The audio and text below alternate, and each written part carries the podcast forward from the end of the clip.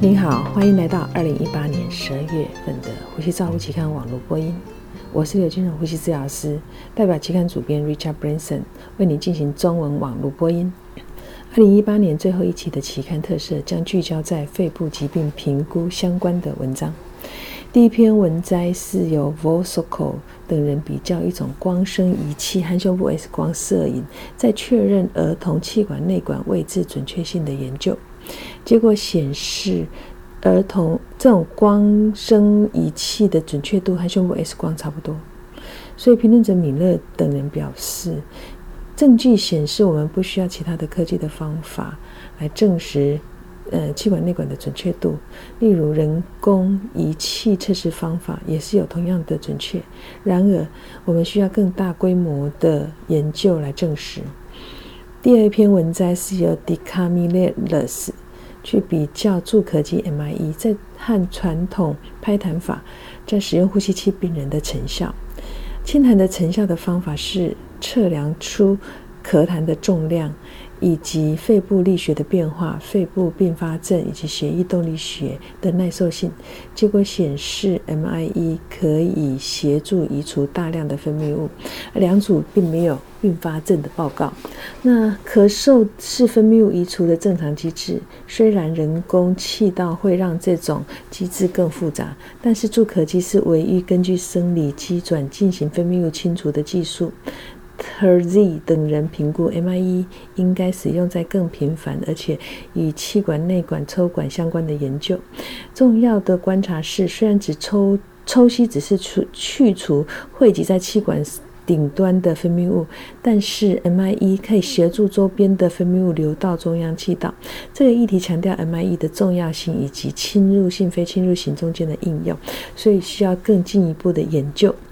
第三篇文摘是由 Jones 等人研究神经调节通气辅助 Nava 在新生出生的动物模型使用非侵入性通气的成效。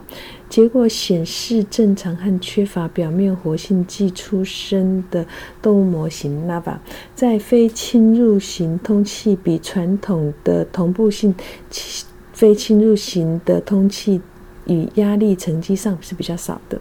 那血液气体分析值和其他参数并没有变化。Debrasi 审片的审视的这篇研究，对于同步性非侵袭性的通气在新生儿的重要性提出了质疑，而且他还建议未来试验应该使用经肺压力测量他的呼吸功。第四篇文章是由 De Souza 等人评估十二里十二周的肺复原计划，受试者以插图的方式做居家手册的成效。结果显示，插图手册比标准计划更能够维持肺复原的进行。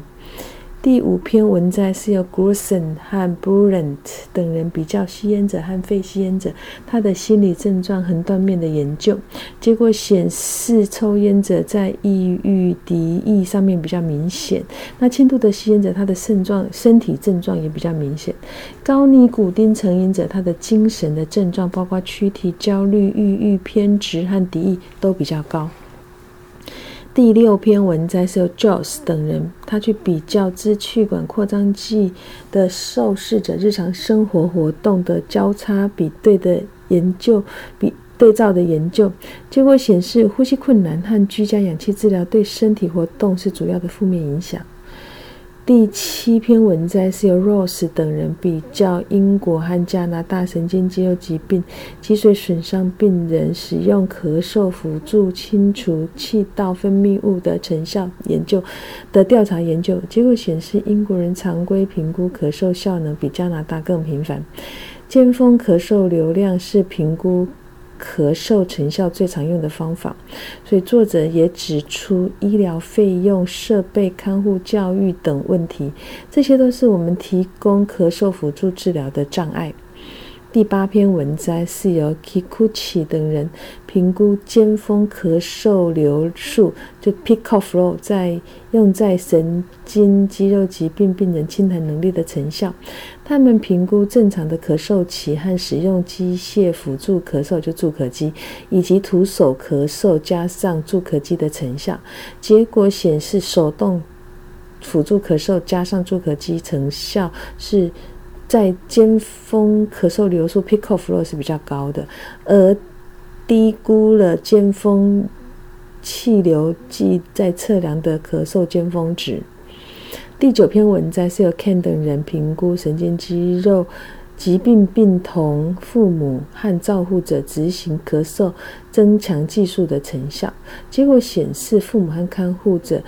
和医疗提供者使用这种手动辅助咳嗽是没办法增加 peak of flow 尖峰咳嗽流速，那它可能代表的手动咳嗽是有它的技术上面的限制。第十篇文摘是由 Dupress 等人比较二到六个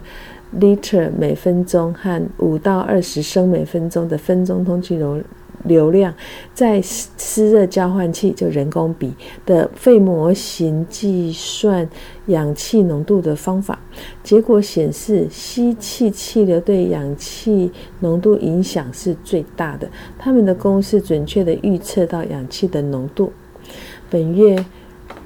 除了十篇论文摘要之外，我们还包括了。呃，一篇等待肺移植病人的经验会诊，一篇 ICU 住院结核病病人的统合性分析，以及一篇经鼻高流量氧气治疗对免疫低下及重症病人的影响，以及 Arner 等人在二零一七年 ARC 大会的 EGANS 讲座与呼机械通气病人支持照护的一些陈述。那他们审视机械通气支持治疗超越了呼吸机设定。以上是二零一八年十二月份《呼吸照护期刊》的中文网播，由中国医药大学附设医院呼吸治疗科刘金荣呼吸治疗师的翻译与播音，朱嘉诚呼吸治疗师的修稿与审稿。如果你想进一步的了解原文的内容或过去的议题，请您上美国呼吸照护期刊 www 点 r c j o u r n a l 点 c o m。你也可以借由网络的订阅，自动收到未来的网络播音议题。谢谢您的参与，再见。